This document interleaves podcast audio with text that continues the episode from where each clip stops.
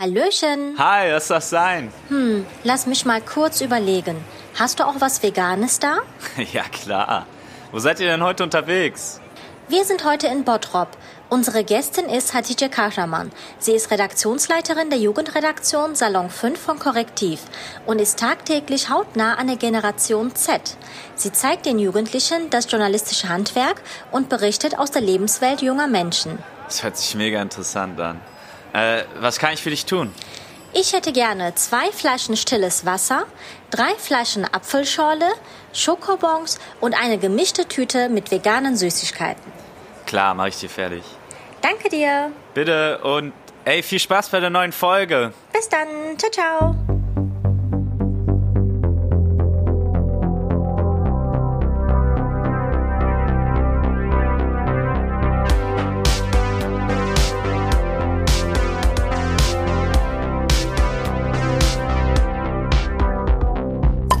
Pottgedanken, der Podcast zu Identität und Heimat im postmigrantischen Ruhrgebiet. Hallo ihr Lieben, herzlich willkommen zur neuen Episode bei Pottgedanken. Wir sind heute in Bottrop. Ich, Safia Ulufer. Und Shirin ist auch mit dabei. Und unsere Gästin ist Hatice Kahraman. Sie ist die Redaktionsleiterin der Jugendredaktion Salon 5 von Korrektiv. Hallo Hatice. Hallo, schön, dass ich hier sein darf. Und damit unsere ZuhörerInnen dich noch ein bisschen näher kennenlernen am Anfang, fangen wir mal direkt mit unserem Pottgedanken-Freundebuch an. Das Pottgedanken-Freundebuch. So, Hatice, wie ist dein Name rückwärts? Oh Gott. Tatsächlich weiß ich das gar nicht. Egita? Ja, ich glaube, ungefähr passt das. Ja. Also, Hört sich richtig ja. außerordentlich an. ja, die meisten müssen mal ein bisschen überlegen bei der Frage, wie der Name rückwärts heißt. Was bedeutet denn dein Name, Hatice? Also tatsächlich gibt es eine ganz kuriose Bedeutung. Das kommt aus dem Arabischen und bedeutet wohl zu früh geborenes Mädchen. Aber ich bin nicht zu früh geboren. Das wäre meine nächste Frage. Interessant. Wolltest du irgendwann mal anders heißen in deinem Leben? Nein, nie. Das finde ich Immer schon zufrieden. Ja. Auch als Kind. Tatsächlich. Ja, das finde ich richtig schön, wenn Leute das sagen. Ja. Finde ich super. Was ist denn dein Sternzeichen? Jungfrau. Ah, und dein Aszendenz? Kennst du den? Gar keine Ahnung. Also du musst wissen, Safi ist sehr ähm, bewandert im Wissen über Sternzeichen. Ich bin da auch raus, aber Safi weiß sehr Aber seit einigen darüber. Jahren. Können wir später mal nachgucken und vielleicht in die Kommentare reinschreiben. Sehr gerne. Ähm, würdest du lieber in einem Raum frieren und keine Heizung anmachen oder in einem stinkenden Raum sitzen und nicht das Fenster aufmachen? Auf jeden Fall das zweite. Ich bin eine richtige Frostbeule. Bei mir müssen alle Fenster zu sein. Ich ersticke lieber, als zu erfrieren. Ach Gott, ich habe so eine empfindliche Nase. Ich glaube, ich würde das Erstere wählen. Also ich würde safe lieber frieren. Ja. Aber ich bin auch so eine, ähm, okay, hier im Raum, wo wir gerade aufnehmen, gibt es keine Fenster, aber ich bin normalerweise auch eine Person, ich reiße überall ständig das Fenster auf, wenn mir ständig zu warm ist und ich ständig frische Luft brauche. Aber dann, ja gut, dann passt das zweiteilig auch. Egal, beides doof. Beides doof, genau. ähm, hattet ihr noch eine Frage? Und zwar, wo würdest du gerne mal hinreisen wollen? Boah, ich habe ganz viele Orte, wo ich gerne mal hingehen würde. Ein Ort ist tatsächlich Tokio. Ich finde das Ah. so spannend. Ähm, ich lese halt, glaube ich, ganz viel dazu und ich schaue halt. Und das ist schon so eine Stadt, wo ich sehr gerne hingehen würde. Was reizt dich denn da? Tatsächlich alles. Also ich glaube, jeden reizt Tokio. Mich irgendwie nicht. Doch, also ich glaube doch, also es wäre jetzt nicht der erste Platz auf meiner Bucket-Reiseliste, aber schon auf jeden Fall Na, drauf, interessant. Wir sind ich mal gespannt. Ähm, was wolltest du als Kind werden, also berufsmäßig? Astronautin. Astronautin? Ich wollte unbedingt Astronautin werden und finde es tatsächlich immer noch spannend, aber das wird nicht mehr passieren. Es ist witzig, als wir die Fragen aufgestellt haben, habe ich nämlich als Beispiel genannt, ja, wenn Hatice jetzt sagt, ich wollte Astronautin werden, dann können wir mal fragen, warum, weshalb sie es nicht geworden ist. Wirklich interessant, dass du es wirklich werden wolltest. Ja, das habe ich auch gerade gedacht. Das hat sehr gut Ja. gepasst.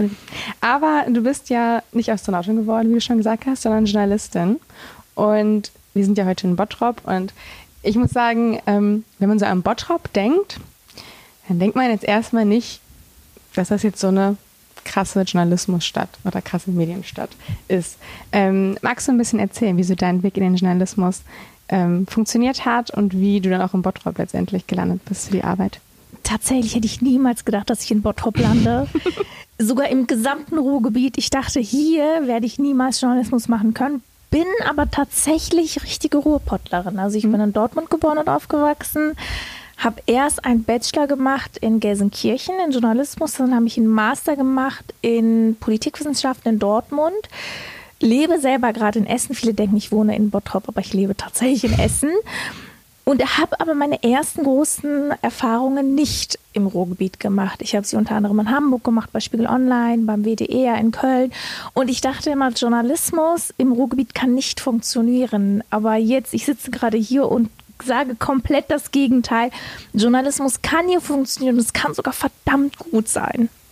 Das ist gut zu wissen. Und seit wann bist du denn in Bottrop journalistisch tätig? Seit März 2020. Ich habe im März 2020 mein Volontariat bei Korrektiv angefangen. Also direkt nach meinem Master mhm. habe ich mein äh, Volo hier angefangen. Und mit meinem Volo haben wir auch die Jugendredaktion hier in Bottrop gegründet. Das heißt, ich bin jetzt seit knapp über zweieinhalb Jahren in Bottrop. Ja, ich glaube, also viele denken, und ich dachte das auch lange, dass man für Journalismus auf jeden Fall nach Berlin oder nach Hamburg oder nach München gehen muss. Also weil da ja auch so, wenn man jetzt an klassische große JournalistInnen-Schulen irgendwie denkt, die ja auch da sind. Aber vor allem auch mit den Studiengängen jetzt in Dortmund kann man ja auch Journalismus studieren und in Gelsenkirchen, wie du gesagt hast, ja auch. Und gerade wenn man das halt hier auch studieren kann, bindet man ja eigentlich, also gibt man ja Leuten viel eher auch nochmal eine Möglichkeit, hier im Ruhrgebiet in Journalismus einzusteigen und nicht unbedingt das äh, Ruhrgebiet zu verlassen. Definitiv. Und da ist ja noch der Punkt von Lokaljournalismus. Ne? Viele wollen ja einfach ähm, diesen Aspekt einfach nicht sehen. Und aus dem Grund denke ich, man hätte ja schon eine Chance, wenn man ja quasi sich auch auf Lokaljournalismus vielleicht spezialisieren würde. Vor allen Dingen finde ich auch, dass Lokaljournalismus immer so ein bisschen belächelt wird. So, ach, die Lokaljournalisten. Was machen die denn schon? Eben, aber im Endeffekt sind das ja tatsächlich die Menschen, die wirklich in Kontakt mit den Problemen sind. In, mhm. Die sind in Kontakt mit den Menschen, die gehen in den Austausch, die gehen in den Diskurs.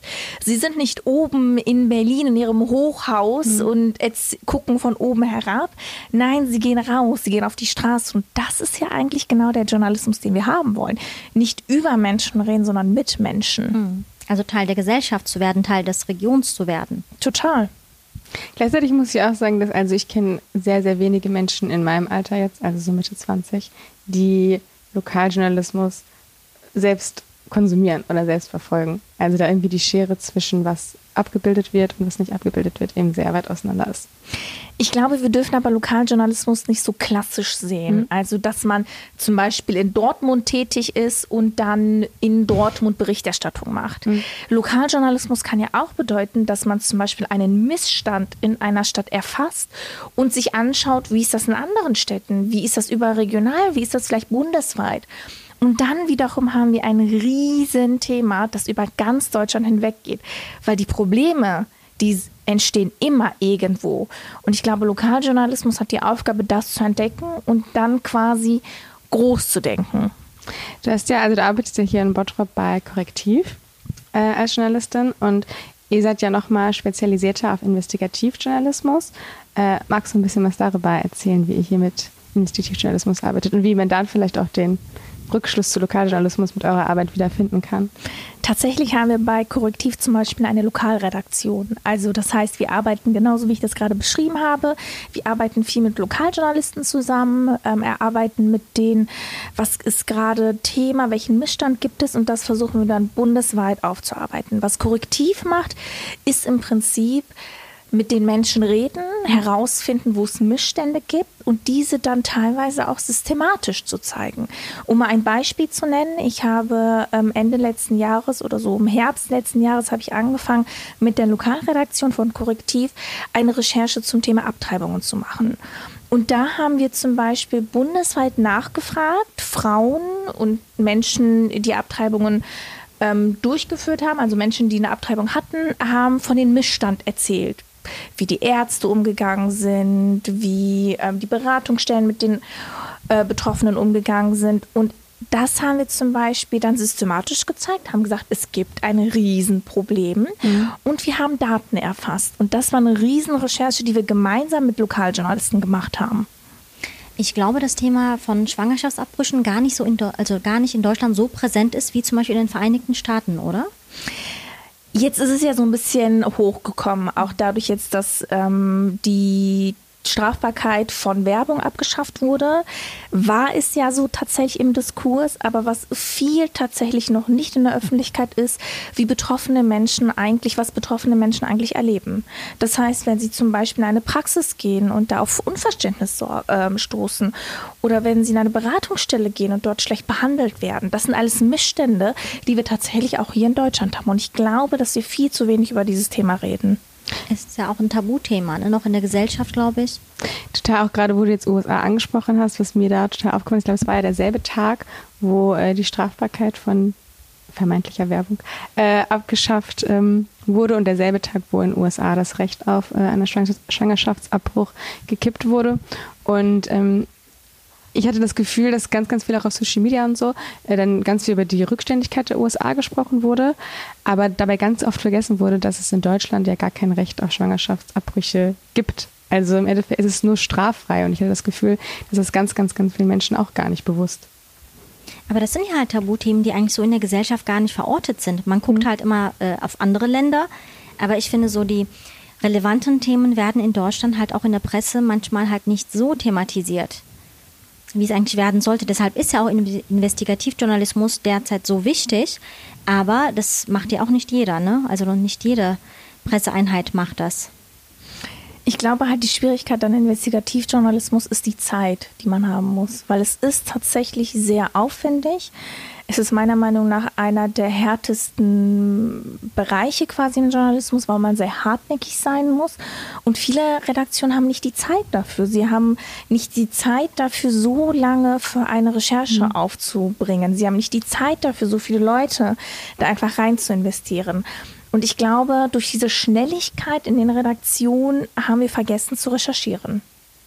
Ja, da würde ich dir zustimmen. Also auch aus eigener Erfahrung in Redaktionen, wie wenig Zeit man teilweise bekommt, ein Thema aufzubereiten, wo man selber dann das Gefühl hat, man ist, man wird dem Thema jetzt gar nicht so gerecht, aber du hast einfach nicht mehr Zeit bekommen so und dadurch leidet ja beim Endeffekt die ganze Berichterstattung, dann ja auch der Ruf des Journalismus im Allgemeinen wiederum. Definitiv. Also Zeitmanagement ist ja da wirklich auch groß geschrieben, aber man braucht ja halt auch natürlich die Resultate dann von den Betroffenen. Wie war das denn so? Ähm, die Betroffenen konnten die denn mit dir darüber ganz frei reden oder musstest du wirklich erstmal für Vertrauen sorgen? Also wir hatten ein Crowd Newsroom, das heißt, das war so eine Riesenplattform, wo Betroffene sich melden konnten. Die konnten dort in erster Linie anonym mhm. ihre Erfahrungen erzählen. Wer wollte, könnte, konnte dann noch seinen Kontakt quasi da reinschreiben. Dann haben wir diese Person nochmal angeschrieben und das natürlich alles komplett anonym und komplett vertraulich. Das ist uns sehr wichtig, gerade auch bei so einem sensiblen Thema, dass man nicht die Angst haben muss, ähm, weil auch dieses Thema natürlich auch gesellschaftlich sehr mit Scham behaftet ist, dass man irgendwie Angst haben muss, dass es rauskommt oder was auch immer. Das war komplett vertraulich. Und das haben dann meine Kollegen auch tatsächlich gemacht. Also nach dieser Umfrage, also nach diesem Crowd Newsroom, konnten sie sich dann bei meinen Kollegen melden. Ach, sehr gut. Und was würdest du sagen, jetzt bezogen auch aufs Ruhrgebiet nochmal, wie sieht die äh, Versorgung für Schwanger, also für Personen, die einen Schwangerschaftsabbruch machen möchten, hier in der Region aus? Also ich dachte ja, um ehrlich zu sein, dadurch, dass wir so ein Ballungszentrum sind, dachte ich, okay, also man weiß ja zum Beispiel von Bayern, dass das äh, relativ schlecht ist und ich dachte, ach, Ruhrgebiet, das muss doch eigentlich ganz gut sein, weil wir doch so viele Städte hier haben. Aber ist es tatsächlich auch nicht. Also natürlich, in Bayern musst du halt echt viel und lang fahren. Im Ruhrgebiet, dadurch, dass wir halt so alle Städte nebeneinander mhm. haben, ist das nicht so krass, aber optimal ist die Versorgung definitiv nicht. Gab es denn auch so einen ähm, Vergleich von Bundesländern mit den Zahlen und wie das so ist, ähm, wie die Zahlen sind oder wie die ähm, Betroffenen da behandelt werden? Oder ist das jetzt nur aufs Ruhrgebiet spezialisiert gewesen? Nee, genau, das war eine bundesweite Recherche. Das heißt, man sieht auch in dieser Recherche, welche Betroffene aus welchem Bundesland kommt. Also man sieht das Bundesland, aber man sieht jetzt nicht die äh, genaue Stadt, damit man das nicht rekonstruieren kann. Und man hat schon gesehen, okay, in dem Bundesland sieht so aus oder in dem Bundesland sieht so aus. Ja, aber ich glaube, also ich weiß jetzt nicht, wie es in Bottrop ist, wo wir in Bottrop sind. Aber ich glaube, in Bochum gibt es einen einzigen Arzt, der ähm, noch tätig ist. Und der, ich habe mal, glaube ich, mal auch gelesen zu haben, der wollte auch eigentlich schon in Rente gehen, aber weil er halt keinen Nachfolger findet und er das halt wichtig findet, das anzubieten, das ähm, total schade. arbeitet er halt weiter. Mhm. Aber eigentlich ist er auch schon sehr alt. Und, und die Ergebnisse dieser Recherche, Würdest du dir wünschen, dass das halt auch so bundesweit, ich sag mal so, Gehör findet und vielleicht etwas verändern kann? Oder kamen denn vielleicht auch Politiker auf euch zu? Wie ist das eigentlich mit den Resultaten? Was passiert jetzt damit? Also die Recherchen, die kann man zum einen auf korrektiv.org finden, auf der Instagram-Seite. Wir bei Salon 5 haben das auch nochmal aufgearbeitet. Das heißt, wir haben zum Beispiel auch eine Woche das Thema behandelt. Was bedeutet das überhaupt für uns? Wir hatten damals USA und Deutschland miteinander verglichen, haben uns so die Debatte auch angeschaut. Wichtig ist ja jetzt natürlich, wenn man so eine investigative Recherche gemacht hat, die dann tatsächlich auch monatelang gedauert hat. Ich muss dazu sagen, in den letzten Monaten war ich nicht mehr so krass involviert wie Ende letzten Jahres. Das heißt, ähm, ich habe so die Anfangsrecherche mitgemacht. Am Ende war ich nicht mehr so krass involviert, weil ich das zeitlich nicht geschafft habe.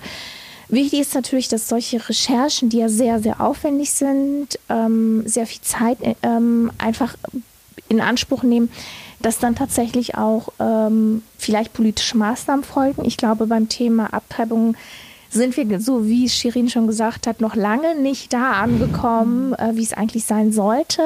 Da kann auf jeden Fall noch sehr viel passieren. Ja, das wünschen wir uns.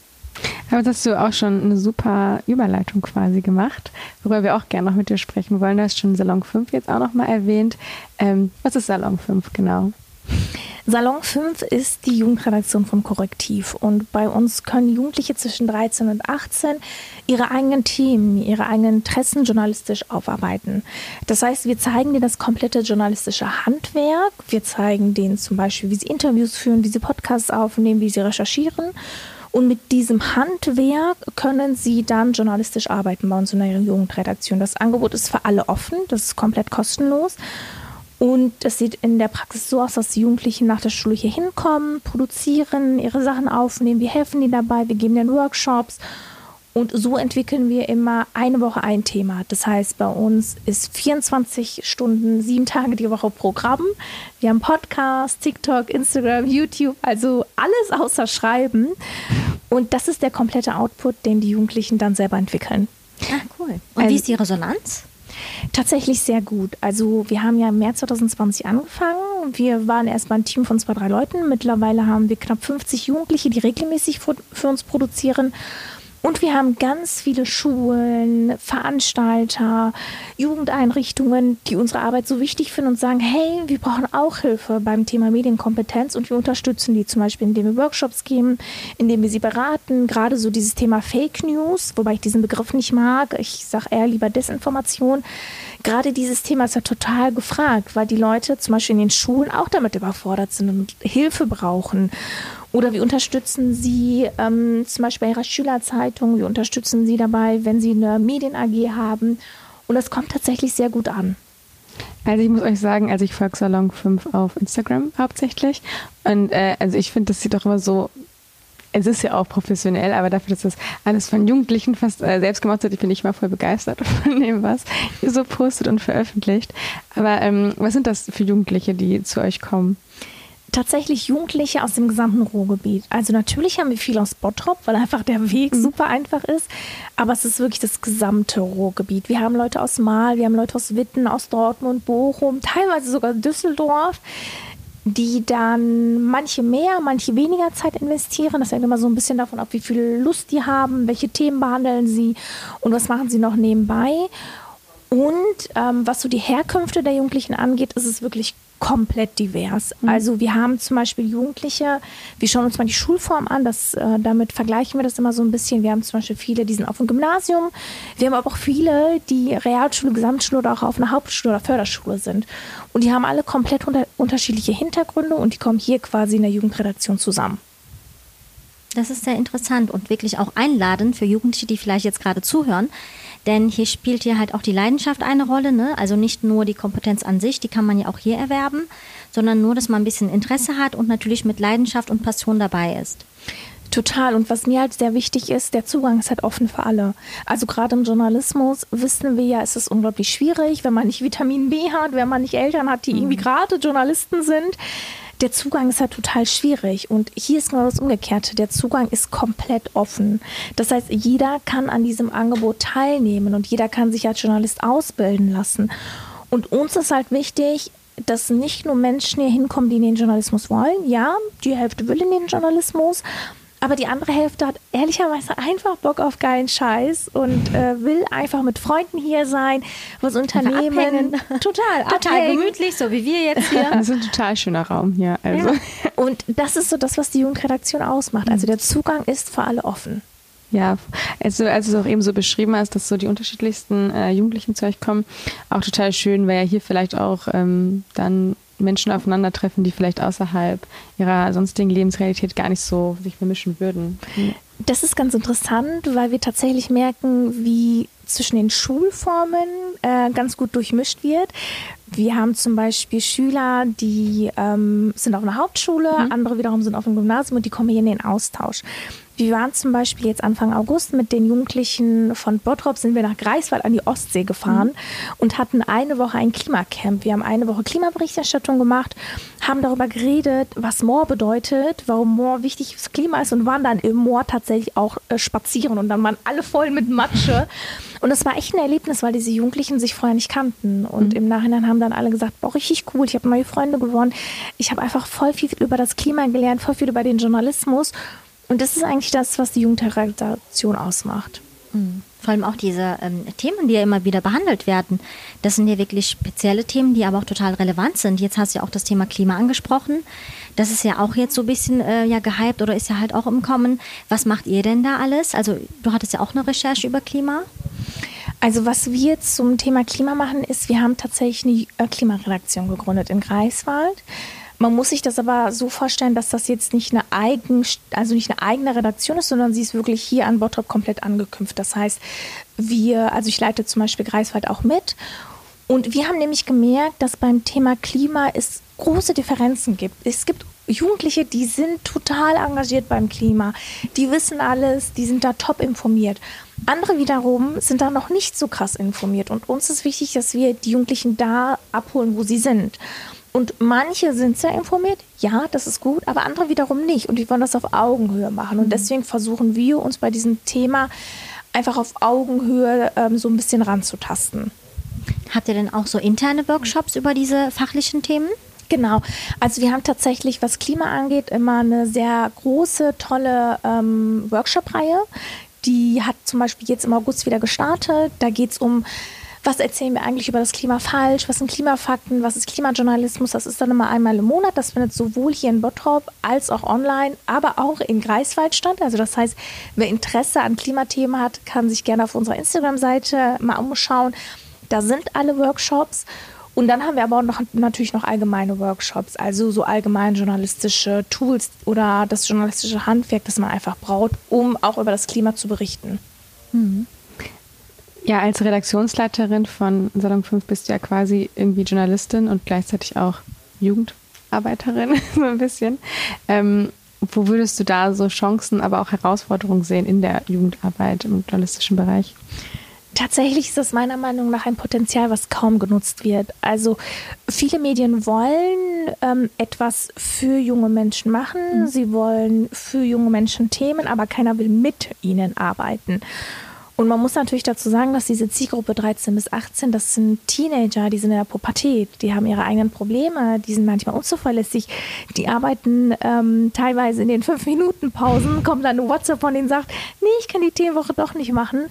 Und es ist natürlich eine schwierige Gruppe, eine schwierige Zielgruppe, aber die ist unglaublich wichtig, weil es einfach A, die Zukunft von morgen ist und einfach, weil wir eine riesen Zielgruppe haben, die wir nicht bespielen.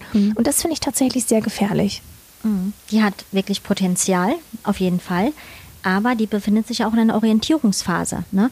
Man muss ja da wirklich ähm, ja, greifen, um ihnen quasi auch diese Kompetenzen vielleicht mitzugeben, weil vielleicht, ähm, ich bin ja auch relativ spät in den äh, Journalismusberuf reingekommen, weil ich vorher halt keine Annäherungspunkte damit hatte. Aber so, wenn Jugendliche ja direkt am Anfang hier irgendwie verortet sind, kann man die ja quasi dahin bringen. Ne? Was uns auch tatsächlich viel wichtiger ist, ist ähm, politische und demokratische Teilhabe. Also wir glauben nicht, dass jeder in den Journalismus gehen muss, der hier ist. Wir glauben eher, dass das journalistische Handwerk und das, was sie hier erleben, das, was sie mitnehmen, die Kontakte, die sie hier knüpfen, wichtig sind, damit sie an der Demokratie teilhaben können. Und das tun sie tatsächlich auch. Also nehmen wir mal das Thema Landtagswahlen, die wir jetzt im Mai hier in NRW hatten. Wir hatten Jugendliche, die gesagt haben, ey, ich habe mich das erste Mal für die Landtagswahlen interessiert. Mhm. Und Natürlich haben die journalistisch gearbeitet. Wir hatten alle Spitzenkandidaten hier. Jetzt, wo ich gerade hier sitze, saß zum, der, zum Beispiel der Kuchati, die äh, Mona Neubauer war hier und die Jugendlichen haben ihre Fragen gestellt und hatten das erste Mal das Gefühl, Politik kann ich auch mhm. spüren. Politik mhm. kann auch wirklich vor mir sein. Und das ist uns tatsächlich sehr wichtig, also politische Teilhabe zu fördern. Mhm. Die Themen, die ihr behandelt, die suchen, also gibt, gibt ihr manchmal auch oder schlagt ihr auch welche vor oder kommen die auch von den Jugendlichen hauptsächlich viel selbst? Also in der Regel kommen sie tatsächlich von den Jugendlichen. Wir haben zum Beispiel Redaktionssitzungen, wo wir immer mit der, Starte, mit der Frage starten, wie geht es dir gerade? Und anhand dessen entwickeln die Jugendlichen dann ihre eigenen Themen. Und die Klassikerthemen sind so alles rund um Schule, Psyche, Gesundheit, Liebe, Beziehungen, ähm, Popkultur, also alles, was junge Menschen interessiert. Ich bin voll neidisch, dass es das nicht gegeben hat, als ich noch jung war. Können wir da nicht mitmachen? Sind wir zu alt? Ja, ich habe irgendwann, ich glaube letztes Jahr hattet ihr so eine Workshop-Reihe und da dachte ich so, oh, die hören sich voll spannend an. Und dann habe ich aber so gesehen, ja gut, Zielgruppe war so ja, 13 bis 18 und ich war so, okay, ich glaube, ich würde ein bisschen aus dem Raster fallen, wenn ich mich anmelden würde. Also ja, ich glaube, dafür sind wir zu alt dafür. Aber ja, aber wir müssen ja auch mal Platz machen ne? für ja, neue Gesichter, okay. für neue Potenziale. Und das ist wirklich sehr bemerkenswert. Und ähm, ich muss sagen, ich bin wirklich stolz drauf, was ihr hier macht. Und ähm, ich hoffe auch, dass das weiterhin ähm, erfolgreich durchgeführt wird. Ich glaube auch, also jetzt, wo du auch gerade meinst, es wird nicht so genutzt, das Potenzial. Ich meine, es gibt es auch so nicht. Also ich weiß, ich glaube, bei der Watz, da gibt es sowas. Aber nicht in so einem ähnlichen Format, oder? Nee. Das Ding ist, was uns tatsächlich nochmal von anderen, also es gibt viele Jugendredaktionen, mhm. ähm, was uns aber da wirklich nochmal unterscheidet, dass die Jugendreporter bei uns tatsächlich alles von A bis Z selber machen. In mhm. der Regel gibt es Jugendredaktionen, die machen junge Themen aber so jung, wie wir sind, ist eigentlich fast gar keine. Also wir haben teilweise 13-, 14-Jährige, die dann vor der Kamera sind. Wir haben 13-, 14-Jährige, die auf Events gehen, auf Veranstaltungen und auf Panels sind. Wir hatten jetzt, ähm, am Wochenende waren wir auf dem Campfire, da hat eine 17-Jährige über TikTok erzählt. Und ich hatte gerade noch mal so ein Gespräch mit ihr und da meinte sie, dass sie das zum ersten Mal gemacht hat, total aufgeregt war und das ist halt auch ganz cool. Die kommen aus sich heraus, die können Sachen mhm. ausprobieren. Und ich glaube, in dem Format gibt es das tatsächlich nicht in Deutschland. Mhm. Interessant. Ähm, das, was wir bislang so gehört haben, das führt mich halt quasi so zu dieser Tatsache, dass ja Medien heute sehr schnelllebig sind. Ähm, die Frage ist hierbei, wie können wir älteren Menschen, die nicht damit aufgewachsen sind, Medienkompetenz vermitteln? Wir reden ja halt eher immer von Jugendlichen. Wie ist es denn mit älteren Menschen? Tatsächlich werden wir sehr häufig auch von Erwachsenen gefragt, ob wir ihnen Workshops geben können. Also wir, unsere Klassiker-Workshops, die geben wir auch für Erwachsene, nicht permanent, aber ab und zu machen wir das tatsächlich auch.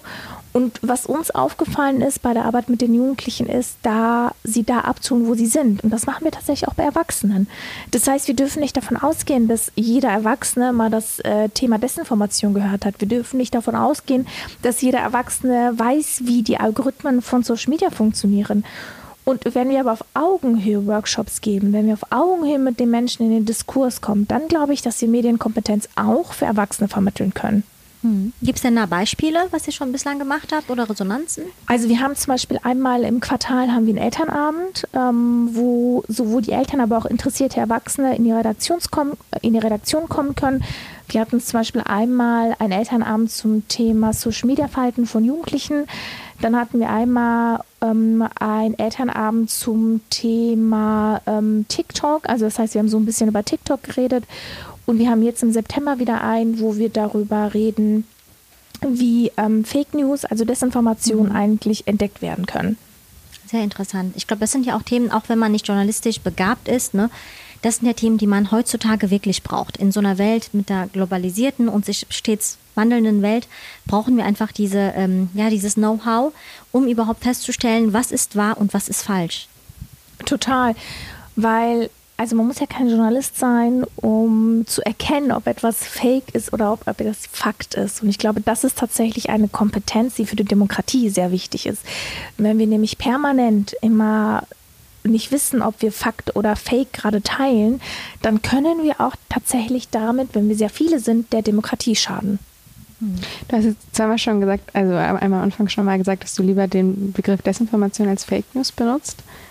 Warum?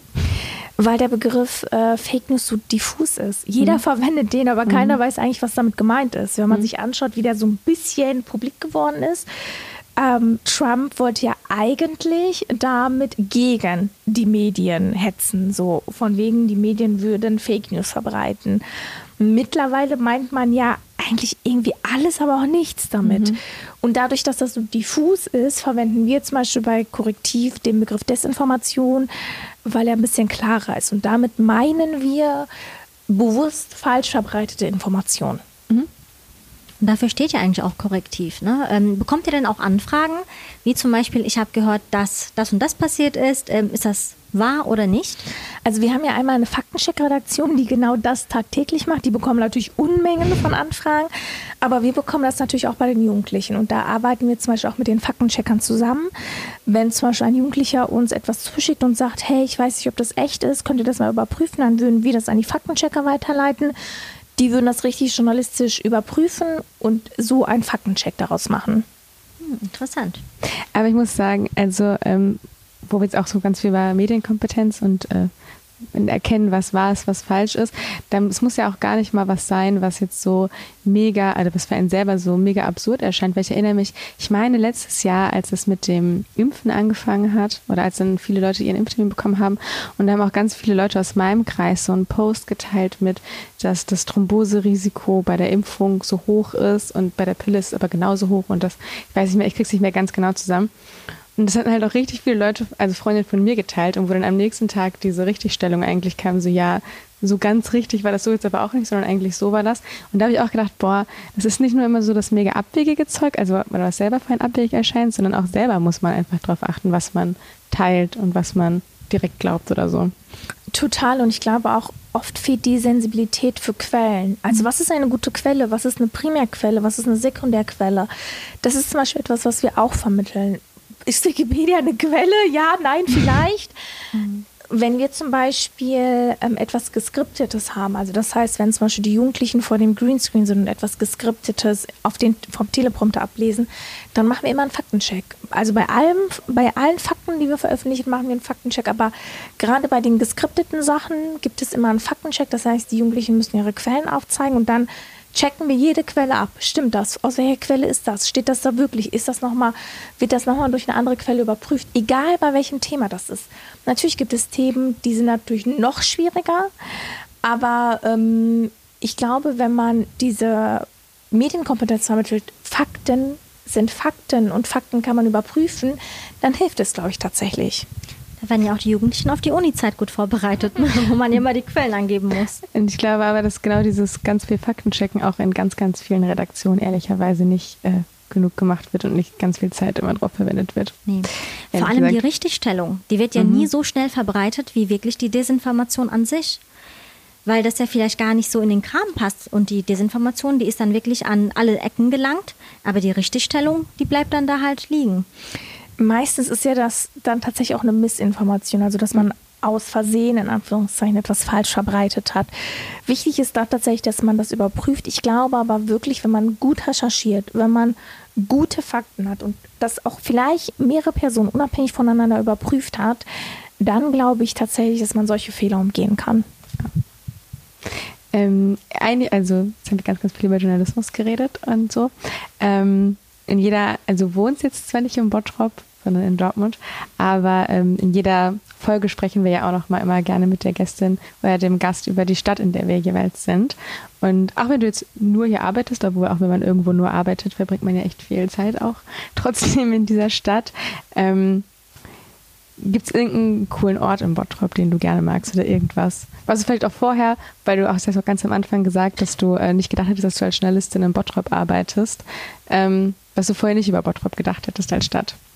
Also ich muss ehrlicherweise dazu sagen, dass ich am Rande von Bottrop wohne. Ich bin wirklich. Ach, okay, in, du doch in Bottrop. Also mein Chef sagt immer, ich wohne im Prinzip in Bottrop, aber es ist Essen, aber es ist wirklich am Rande. Ähm, ja. Ich bin wirklich in zehn Minuten in der Redaktion. Und ich hätte wirklich nicht gedacht, dass ich in Bottrop arbeite und hätte aber auch nicht gedacht, dass diese äh, Stadt so einen Charme hat. Was ich an dieser Stadt so sehr mag, ist, es ist irgendwie eine Großstadt, aber es ist auch eine Kleinstadt. Und jeder kennt jeden. Und das kannte ich zum Beispiel aus Dortmund nicht. Das kannte ich nicht aus den Städten, in denen ich gearbeitet habe. Und natürlich kann das jetzt erstmal weird klingen, so, hä, jeder klingt, kennt jeden, das ist wie auf dem Dorf.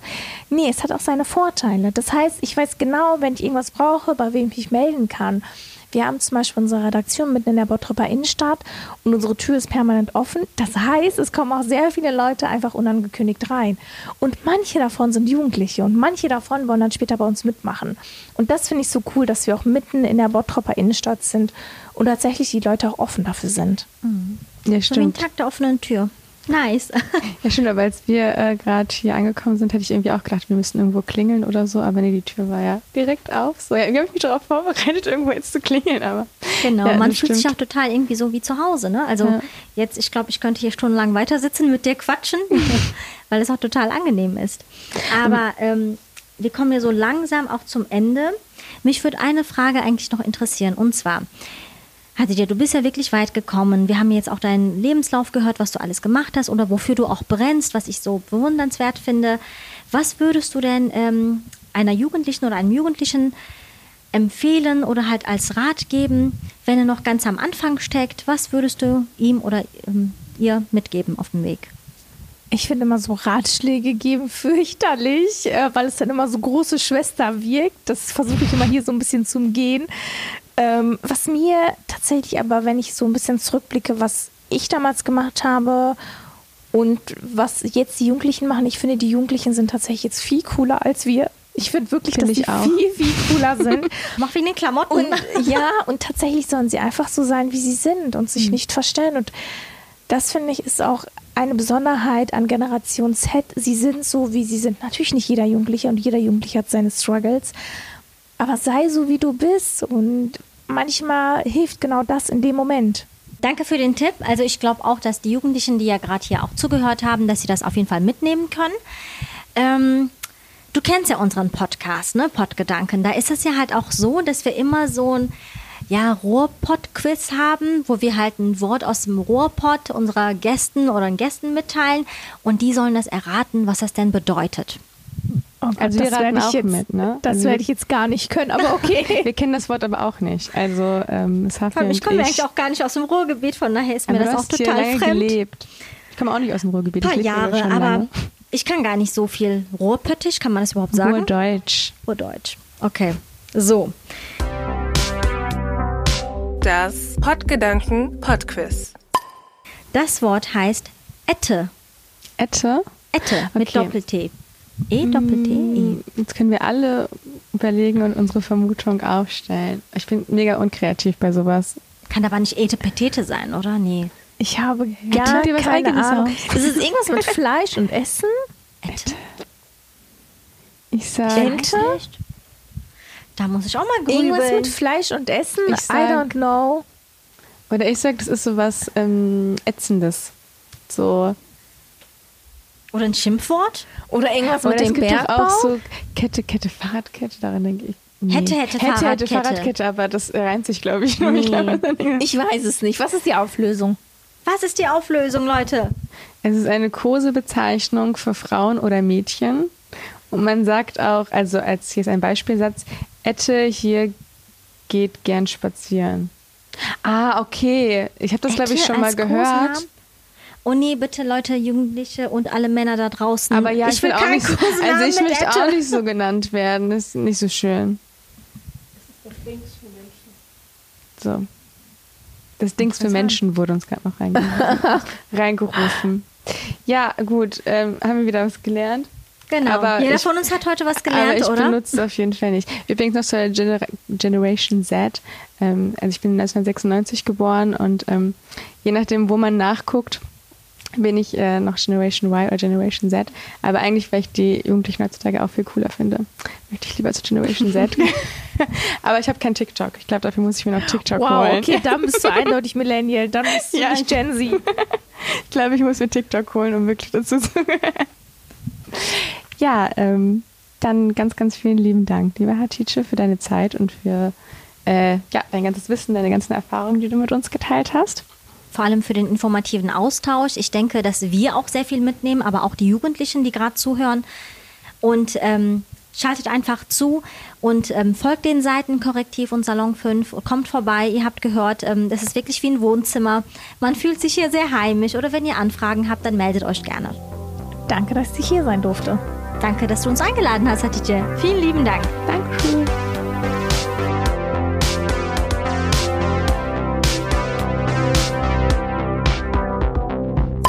Pottgedanken, der Podcast zu Identität und Heimat im postmigrantischen Ruhrgebiet. An dieser Folge haben mitgewirkt als Hosts Shirin El Safdi und Safir Ulufer. In der Redaktionsleitung Abena Apia. In der Assistenz Joyce Lee. Im Schnitt war Gerrit Höller. Für Social Media Shirin El Safdi, Safir Ulufer, Abena Apia, Alicia Achar und Joyce Lee. Der Podcast Podgedanken ist aus dem journalistischen Mentoring at Ruhrgebiet Projekt 2020 und 2021 entstanden. Das Mentoring at Ruhrgebiet ist ein Programm der neuen deutschen MedienmacherInnen. Es wird von der Staatskanzlei NRW gefördert.